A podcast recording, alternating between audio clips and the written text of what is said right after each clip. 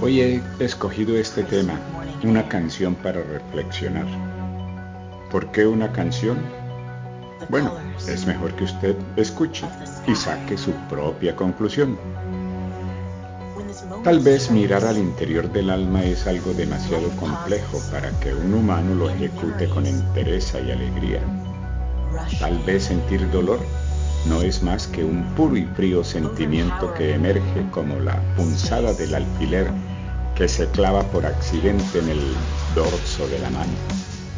Tal vez percibir el susurro de la soledad puede enloquecer tan solo unos días o para siempre, pero estos hechos por sí solos no arrojan verdades profundas para adoptarlos como elementos esenciales de una doctrina vital. Pero viajar al interior, llevando como equipaje la nostalgia, abre una puerta hacia el sufrimiento que petrifica y congela los caminos del ser. Es cuando los ríos de la melancolía se asoman por los ojos y la incertidumbre de los arrepentimientos nubla la mente con esos colores que anuncian las tormentas. Describir sobre una hoja esos paisajes del desierto espiritual es un rigor inútil y expresar la amargura es como vomitar a medianoche sobre el mantel blanco que ilumina la luna que abusa del silencio de la ventana. Algunos dicen que ese sentir es propio del poeta pero cometen el error de negar que todos nos hemos visto en el desfiladero impulsados por un tornado que viene del pasado y que no podemos presagiar ni controlar. Ante su presencia desaparece en el firmamento de su oscuridad tanto el débil rayo de fe como el inquieto rescoldo de la esperanza. El pavor que embarga y acelera el corazón sumerge en la ceguera lo sublime que daba fuerza al deseo de vivir. En ese estado lamentable el corazón no vale nada y el fuego del infierno devora cuanto es bello y bueno, aquello que da sentido a la existencia humana.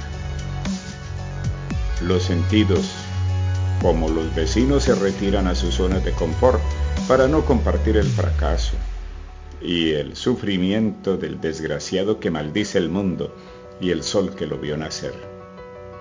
La culpa cae como lava que exaspera y hace dudar al alma de su bondad. La angustia ostenta su diadema iluminada e indolente el pensamiento se confunde y comienza a sembrar sobre las voraces llamas el efímero árbol cuyos frutos expulsaron al ser humano del paraíso. ¿Acaso la muerte libra de la miseria y del sufrimiento? Cualquier respuesta carece de fundamentos racionales, pero se deduce que es un escape indigno de la especie que ha hecho de la inteligencia el principal motivo de su orgullo. Escribir la canción de la vida o de la muerte es tan difícil como esculpir sobre el alma propia el sentimiento ajeno, pero no intentarlo es felonía. La vida está cargada de acciones, mientras la muerte está sembrada de negaciones, omisiones y estáticos espejos donde se miran las sombras. Pero, ¿cómo conservar la fe en las bondades de la vida en un mundo que acelera la muerte desde el momento de la concepción? ¿Qué respuesta podemos dar a quienes no tuvieron ni siquiera la oportunidad de ver un rayo de luz? La vida no será el secreto mejor guardado ni la muerte la más temida de las tragedias, pero tanto la una como la otra obedecen a leyes superiores que los humanos debiéramos respetar.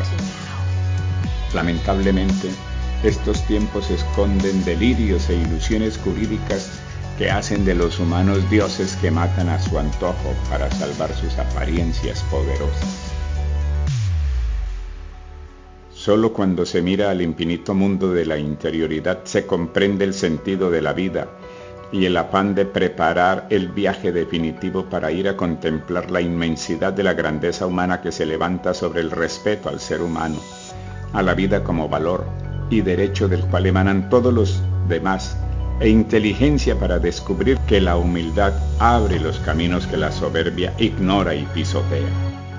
Escuchemos este susurro del céfiro y busquemos la sabiduría, pues solo ella convierte la indecisión y el deseo en motivos de magnificencia. Huir de la vida para abrazar la muerte es una de las más peligrosas alucinaciones que impiden que despertemos a la eternidad de la gloria y a verdades que el misterio impide que veamos con claridad meridiana. No perdamos el derrotero que el cielo nos señaló, que por cerrada que sea la noche llegará el momento en que el sol brillará para llenar de vida y color a quienes no perdieron la fe ni la esperanza y fueron capaces de soñar con un mundo mejor. Que sea hoy la gran oportunidad de construir ese mundo. Así lo espero. Efraín Gutiérrez Zambrano les desea un feliz día.